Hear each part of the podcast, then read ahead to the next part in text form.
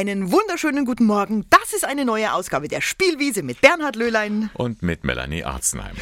Ich fühle mich so richtig schön ausgeschlafen. Ach du Glückliche. Ja, hallo. Eine Stunde länger geschlafen? Super, oder? Ja, freu dich doch, freu dich doch, freu dich doch. Jetzt pass mal auf, Bernhard. Also irgendwie siehst du jetzt gar nicht so ausgeschlafen aus. Warum? We eben wegen der Zeitumstellung. Also pass auf. Wir haben doch eine Stunde länger schlafen Ja, dürfen. ja, du vielleicht, aber, Ja, klar. aber ich nicht. Ja, was denn? Was denn passiert? Bitte sag's mir. Ich bin extra aufgeblieben, ja, bis 3 Uhr. Und dann habe ich im ganzen Haus die Uhren eine Stunde zurückgestellt. Entschuldigung. Was denn? Das ist ganz schön dämlich. Wieso? Ja, das hättest du ja auch heute früh machen können. Ja, das kann ja jeder, ja. Ich wollte eben live dabei sein, wenn die Zeit umgestellt wird. Okay, also das ist jetzt wirklich dein Problem. Das ist mal wieder ein Löhleinsches Problem, das es ohne ihn nicht geben würde. Aber wir befassen uns heute mit einer ganz speziellen Sorte von Uhren, die man ja auch umstellen muss bei der Zeitumstellung, nämlich Turmuhren. Genau, das alles jetzt in der Spielwiese am Sonntagmorgen. Ja. Na Bernhard, bist schon ein bisschen erwacht? Naja, der Kaffee, der macht dann schon munter. Ja, ja, von deiner Uhrenumstellaktion heute Nacht. Also Das war wirklich blöd, denn eigentlich haben wir ja tatsächlich eine Stunde länger schlafen können. Also zumindest die meisten von uns. Genau, 1977 war das übrigens, als diese Geschichte mit der Sommerzeit und der Winterzeit eingeführt wurde. Boah, Wahnsinn, um den Menschen einen längeren Feierabend zu verschaffen. Ja? Äh, Es gibt aber auch Leute, die davon gar nichts halten. Also jetzt meine ich nicht dich, Bernhard, weil du vielleicht heute Nacht nicht geschlafen hast. Nein, zum Beispiel ist das Handwerksmeister Gordian Meinrad Pechmann. Oh, was für ein schöner Name. Ein wunderbarer Name. Und das auch noch, obwohl er von Berufswegen sogar mit Uhren zu tun hat. Denn er stellt in seinem Betrieb Turmuhren her. Ja, und da gibt's eben weit mehr zu tun, als nur die Zeit einzustellen. Gottfried Bohl berichtet. Diese Sommer-Winterzeit, die gab es eigentlich schon um 1880 rum. Damals hat es einen ganz anderen Sinn, eine ganz andere Bedeutung. Man wollte damit mehr Zeit zum Arbeiten gewinnen. Hat sich aber nicht bewährt. Und erst dann 77 hat man es wiederum aufgegriffen, aber nicht mehr im alten Sinn, äh, um mehr Arbeit zu produzieren, sondern um die, den Freizeitwert zu erhöhen. Uhrumstellen zur Sommer- und Winterzeit, davon hält Gordian Meinrad Pechmann rein gar nichts. Obwohl Uhren sein Fachgebiet sind. Die richtig großen Uhren. Denn seit Jahrzehnten werden in seinem Betrieb Turmuhren gebaut. In allen Variationen. Und alle entstehen in Handarbeit. Vom Gesamten her sind immer noch 30, 40 Prozent mechanische Uhren unterwegs. Ist auch gut so. Ich bin eigentlich ein Verfechter der mechanischen Turmuhr, weil ich habe es von der Piki auf gelernt, eine Turmuhr zu fertigen. Mir persönlich macht der Erhalt mehr Spaß, aber von dem Spaß kann man letztendlich eben nicht leben. Daher baut Pechmann seit etwa 20 Jahren vor allem Funkuhren für Kirchtürme. Auch wenn er die nicht ganz so gerne mag. Nur noch an ganz wenigen Kirchtürmen muss heute noch jemand an der Uhr drehen, wenn die Zeit umgestellt wird. Und auch der Pfarrer hängt nicht mehr am Seil, damit die Glocken läuten. Der vorigen Uhr musste man immer sagen, du musst dies machen, du musst jenes machen. Das will ich von dir. Heute geht's anders. Die Uhr gibt mir das in einer Liste fort und sie fragt mich, was willst du mit mir machen? Wähle bitte aus. Moderne Turmuhren sind voll Hightech. Da wird nichts dem Zufall überlassen. Sie empfangen ihre Zeit von der Atomuhr. Die Hauptuhr in der Sakristei einer Kirche sorgt nicht nur dafür, dass die Turmuhr richtig geht und dass die Glocken pünktlich läuten. Sie regelt auch die Temperatur im Gotteshaus und schaltet die Alarmanlage zu bestimmten Zeiten an und aus. Früher haben wir also Turmuhren gebaut, die waren so konzipiert, dass man gesagt hat, 100 Jahre, überhaupt kein Thema. Heute mit der modernen Elektronik, wenn Sie ans Auto denken, ja, nach 20 Jahren sagt man, Mensch, das ist ja total veraltet. Auch deshalb läuft das Geschäft ganz gut, sagt Pechmann. Obwohl heute fast keine neuen Kirchen mehr gebaut werden. Reparieren und renovieren ist aber immer wieder gefragt. Und manchmal wird auch ganz oben entschieden, dass eine neue Uhr her muss. Und dann hilft auch der Petrus ab und zu ein bisschen mit, mit Blitzschlag. Und da sind die Kirchen ja besonders gefährdet. Das einen freut, das anderen leid. Eigentlich braucht ja heute sowieso niemand mehr eine Turmuhr. Hat doch jeder seine eigene dabei oder zumindest ein Handy mit Uhrzeit. Anders als früher, als für die Bauern auf dem Feld die Turmuhr weithin sichtbar sein musste. Und trotzdem schaut man bewusst oder unbewusst am Kirchturm rauf, wie viel Uhr ist es. Und das macht sich am meisten bemerkbar, wenn man dann das, den Turm eingerichtet hat, um den Turm zu sanieren, damit auch die Zifferblätter. Und da taucht dann immer die Frage auf, wenn kriegen wir denn unsere Uhr wieder? Wie oft schaue ich denn auf? Erst dann, wenn man es nicht mehr hat, dann fällt es auf. Überhaupt hat sich das Verhältnis zur Zeit stark verändert, beobachtet der Uhrenfachmann. Eine Entwicklung, die sich auch an den Turmuhren zeigt und die er nicht unbedingt gut findet. Man kann das daraus ableiten. Wir haben noch Beispiele von Turmuhren, die 1760 rum gebaut wurden. Da gab es einen großen Zeiger, der hat die Stunden angezeigt. Und damals, 1756, waren die Göscher schon so weit, um ihre Horen, also ihre Stundengebete, genau einhalten zu können. Die haben dann einen kleinen Zeiger vorne nachgesetzt, der die Viertelstunden zeigte. Heute haben wir das umgekehrte Bild. Die Stunde ist uns klar, da ist ein kleiner Zeiger dran. Und die Minute ist uns eigentlich schon wichtig. Um Turmuhren geht es heute in unserer Spielwiese am Sonntagmorgen, weil eben die Zeit umgestellt wurde. Wollen wir uns diese speziellen Uhren mal ganz besonders genau anschauen. Und die meisten Turmuhren sind ja schon sehr alt. Oh ja. ja. Und dann sind sie auch sehr, sehr wertvoll. In Eichstätt gibt es jede Menge wertvolle Uhren. Stadtheimatpfleger Rainer Trett hat mal für eine Ausstellung Eichstätter Uhren gesammelt, die so in aller Welt verstreut sind. Und eine Turmuhr befindet sich sogar ganz in der Nähe, nämlich in Repdorf, die alte Turmuhr.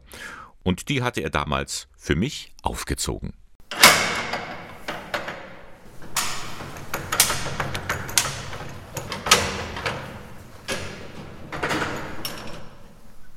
So, jetzt tickt sie.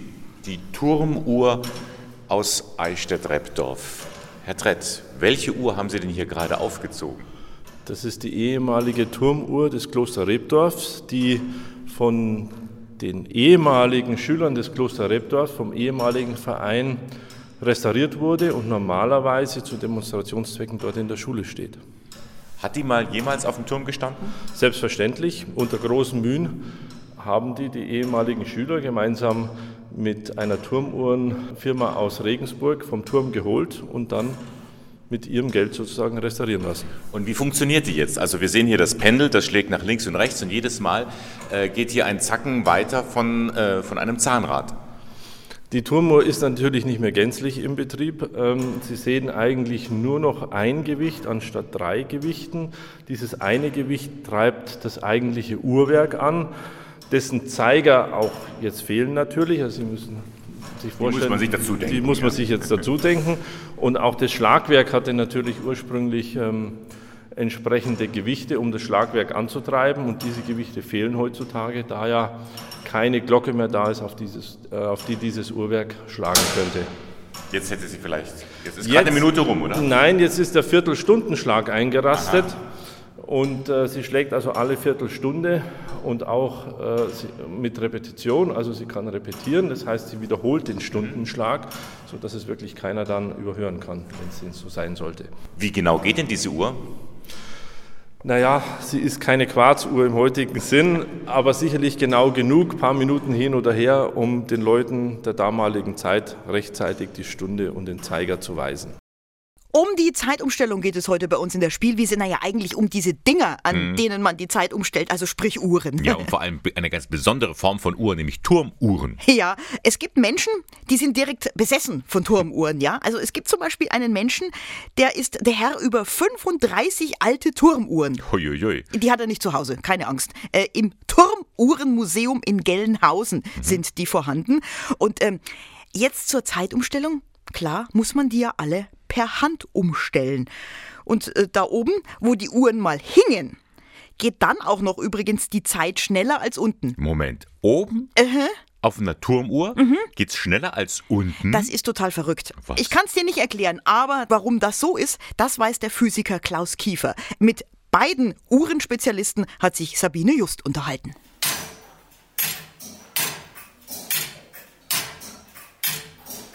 Eine Turmuhr, so ganz aus der Nähe. Ganz schön laut und richtig schön. Diese hier ist eine von 35 Exemplaren im Turmuhrenmuseum von Bernhard Schmidt. Seine älteste Uhr ist 500 Jahre alt. Früher gaben sie den Takt vor. Heute sind Uhren an Kirchtürmen eigentlich nur noch Deko, sagt er. Im Grund wird die Turmuhr gar nicht mehr gebraucht. Es sind aber Raritäten, die oft die Zifferblätter sehr stark verziert haben. Heute hat jeder seine eigene Uhr auf dem Smartphone oder fast schon retro eine Armbanduhr, weil Pünktlichkeit die Höflichkeit der Könige ist und weil Zeit Geld ist. Früher wurde die Zeit nicht so ernst genommen, wie wir das heute tun. Erst als die Eisenbahnen aufkamen, war es nötig, auch Minuten einzuhalten. Heute sind wir verwöhnt. Wir sehen auf den Sekundenzeiger und ärgern uns, wenn die Uhr drei Sekunden nachgeht. Ganz genau betrachtet ist übrigens die Zeit oben auf dem Kirchturm und die Zeit unten nicht dieselbe. Der Physiker Klaus Kiefer hat dafür ein Beispiel. Angenommen, Sie haben zwei Uhren, die sind gleich gebaut und sind synchron. Die eine lassen Sie hier unten und die andere bringen Sie auf den Kölner Dom. Und dann können Sie tatsächlich messen und sehen, dass die Zeit hier unten langsamer vergeht. Wie machen Sie das? Sie bringen einfach die Uhr nach einer Weile wieder hier runter und dann sehen Sie halt, dass Ihre eigene Uhr hier unten nachgeht. Hm? Das heißt, da oben ist einfach die Zeit schneller vergangen. Das ist so, weil unten vor dem Dom die Gravitation stärker ist als oben auf dem Turm. Herausgefunden hat das, Sie ahnen es, Einstein. Aber keine Sorge, so sehr rast die Zeit da oben dann doch nicht. Der Unterschied ist eine Nanosekunde, also eine Milliardstel Sekunde. Für uns gar nicht bemerkbar, nur für Atomuhren. Was wir hingegen schon bemerken, die Zeitumstellung, denn das ist ja immerhin eine ganze Stunde. Eigentlich stellen wir ja nur die Uhr um. Die Zeit ist erstmal nicht das, was wir umstellen können, aber es hat sich natürlich eingebürgert, im Alltag von der Zeitumstellung zu sprechen. Mit Atomuhren und Nanosekunden haben Bernhard Schmidts Turmuhren nicht viel zu tun. Pünktlich läuten können sie trotzdem, egal ob zur Sommer- oder Winterzeit.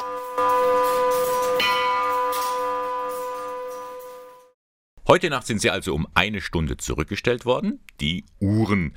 Ganz praktisch, wenn man eine Funkuhr hat. Oh ja, ja da macht die das von selber, man merkt es gar nicht. ja, die meisten Kirchturmuhren in Bayern haben ja auch inzwischen so eine Funkuhr. Aber es gibt immer noch mechanische Uhrwerke, die man mit Hand aufziehen und umstellen muss.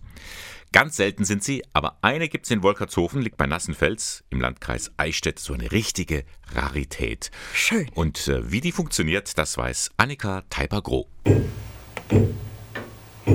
Sie tickt noch richtig. Die Turmuhr in der Pfarrkirche St. Quirin in Wolkertshofen. Und das schon seit 1925.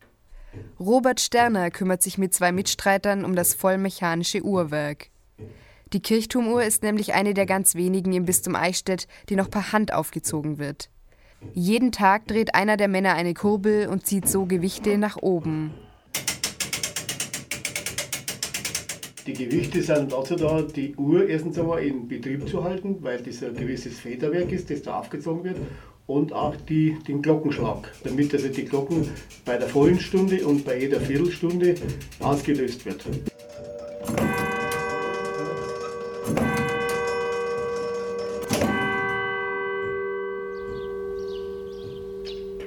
Früher war man auf dem Hof von Familie Turner für die Turmuhr und für den Mesnerdienst in Wolkertshofen zuständig.